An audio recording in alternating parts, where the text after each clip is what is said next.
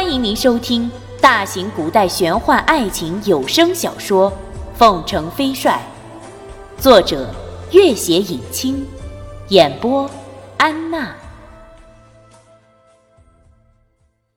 第一百集，拓桑完全是当地俗家男子的打扮，头上也戴了当地男子常常戴着的那种毛茸茸的厚厚的帽子。君玉也换了一套跟拓桑差不多的装束，远远看去，两人倒几乎如一对兄弟一般。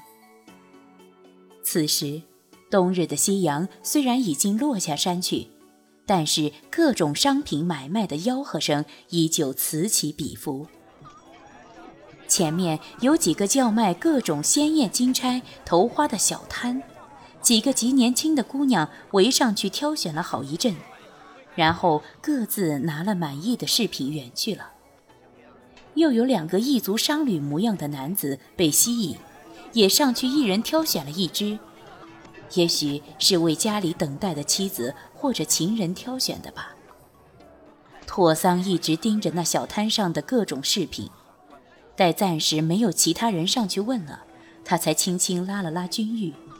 君玉明白他的意思，两人一起走了过去。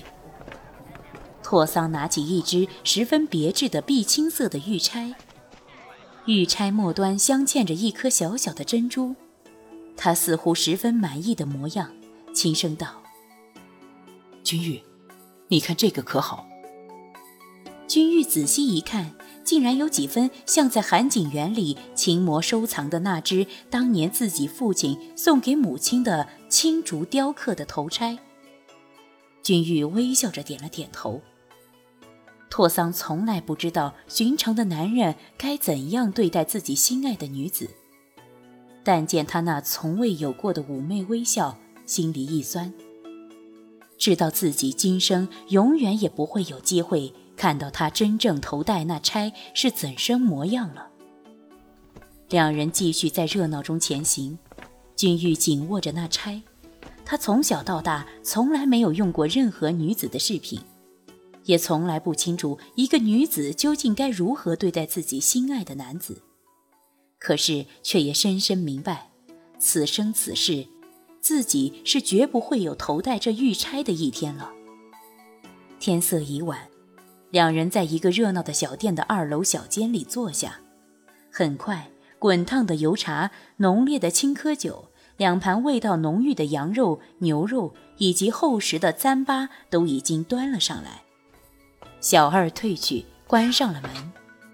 君玉倒了两碗青稞酒，轻声笑道：“哼，喝吧。”拓桑点了点头，喝了一大碗青稞酒，心情完全放松了下来，笑道：“君玉，这里真是个好地方啊。”君玉点了点头，也喝了一大碗。拓桑又倒了一碗滚烫的油茶给他。他轻轻喝了一口，在那样热气腾腾的氤氲里，心里也觉得从未有过的轻松愉快。楼下有一大群人正在唱歌喝酒，这是一个善于歌舞的民族，唱歌和喝酒一样是他们的家常便饭。各种各样的行人和商旅早已熟悉他们这种响彻云空的嘹亮歌声。此刻。完全感染了他们的热情，纷纷和着大声唱了起来。如此的喧嚣嘈杂，听在耳里却如天籁。拓桑拿起两只盘子，互相敲了敲，笑道：“君玉，我给你唱首歌。”君玉大笑，摸出两块碎银抛了抛。呵呵，古人是击节而歌，你是击盘而歌。要用心唱哦，唱好了重重有赏。拓桑笑着点点头，唱起歌来。那一月，我转动所有的经筒，不为超度，只为触摸你的指尖。那一年，我磕长头匍匐在山路，不为觐见，只为贴着你的温暖。那一世，我转山转水转佛塔，不为修来世，只为在途中与你相见。天空中洁白的仙鹤，请将你的双翅借我，我不往远处去飞，只到这里就回。只是，就在那一夜。我忘却了所有，抛却了信仰，舍弃了轮回，只为那曾在佛前哭泣的玫瑰，早已失去旧日的光泽。这是君玉第二次听到他唱这首歌了。此刻，虽然没有古琴的和弦。但是他天生的那种深具民族精华的特色嗓音，就更深刻地得以完全体现了出来。也许是那曲子太过精妙，又也许是那唱歌的人太过深情，这辽远的歌声竟然压住了外面的十分喧嚣和满满的嘈杂。不知什么时候，外面乱七八糟的和声全部停了下来。天南海北聚集起来的人群都静静听着这样妙不可言又透出淡淡伤感的歌声，在这样寒冷的夜里，无不悚然动容，心有戚戚。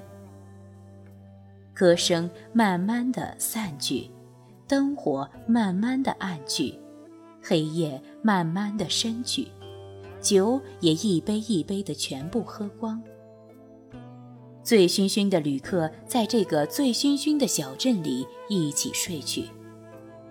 伏在桌子上的君玉慢慢抬起头来，对面的拓桑已经完全醉倒，伏在桌上沉沉睡去。他站起身，走过去，轻轻摸了摸他的头，他依旧睡得极熟。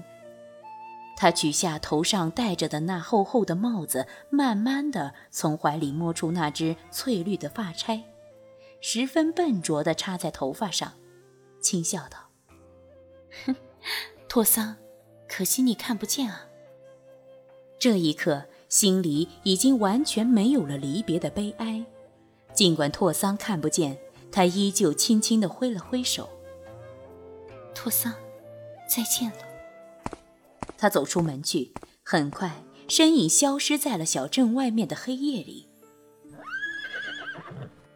远远的有小帅的一声长嘶，他被拓桑寄存在附近一个安全的地方。那户人家的主人是个医治牲口的能手，小帅的腿伤已经被治理的差不多了，虽然跑起来还是有些瘸。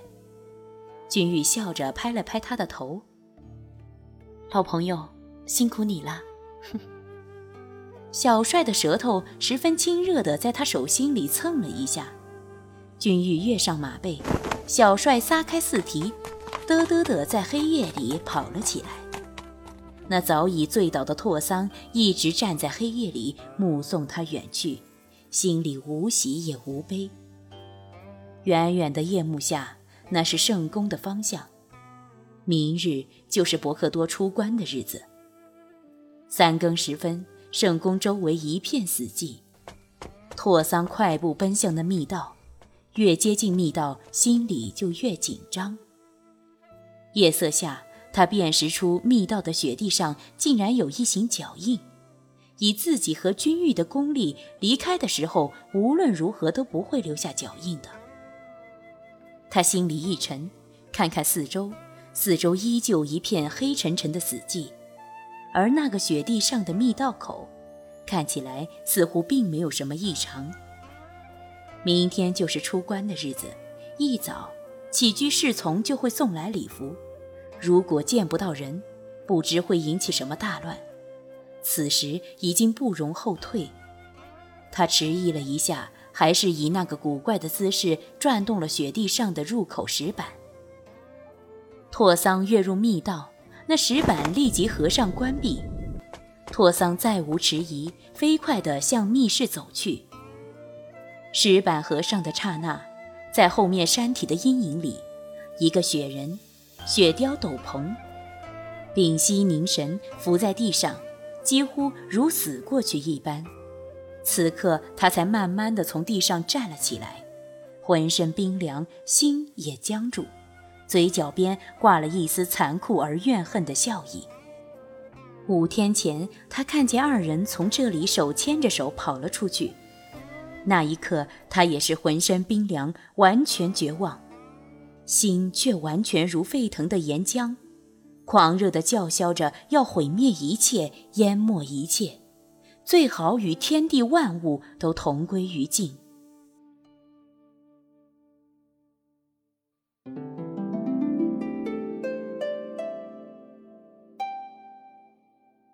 本集播讲完毕，感谢您的关注与收听。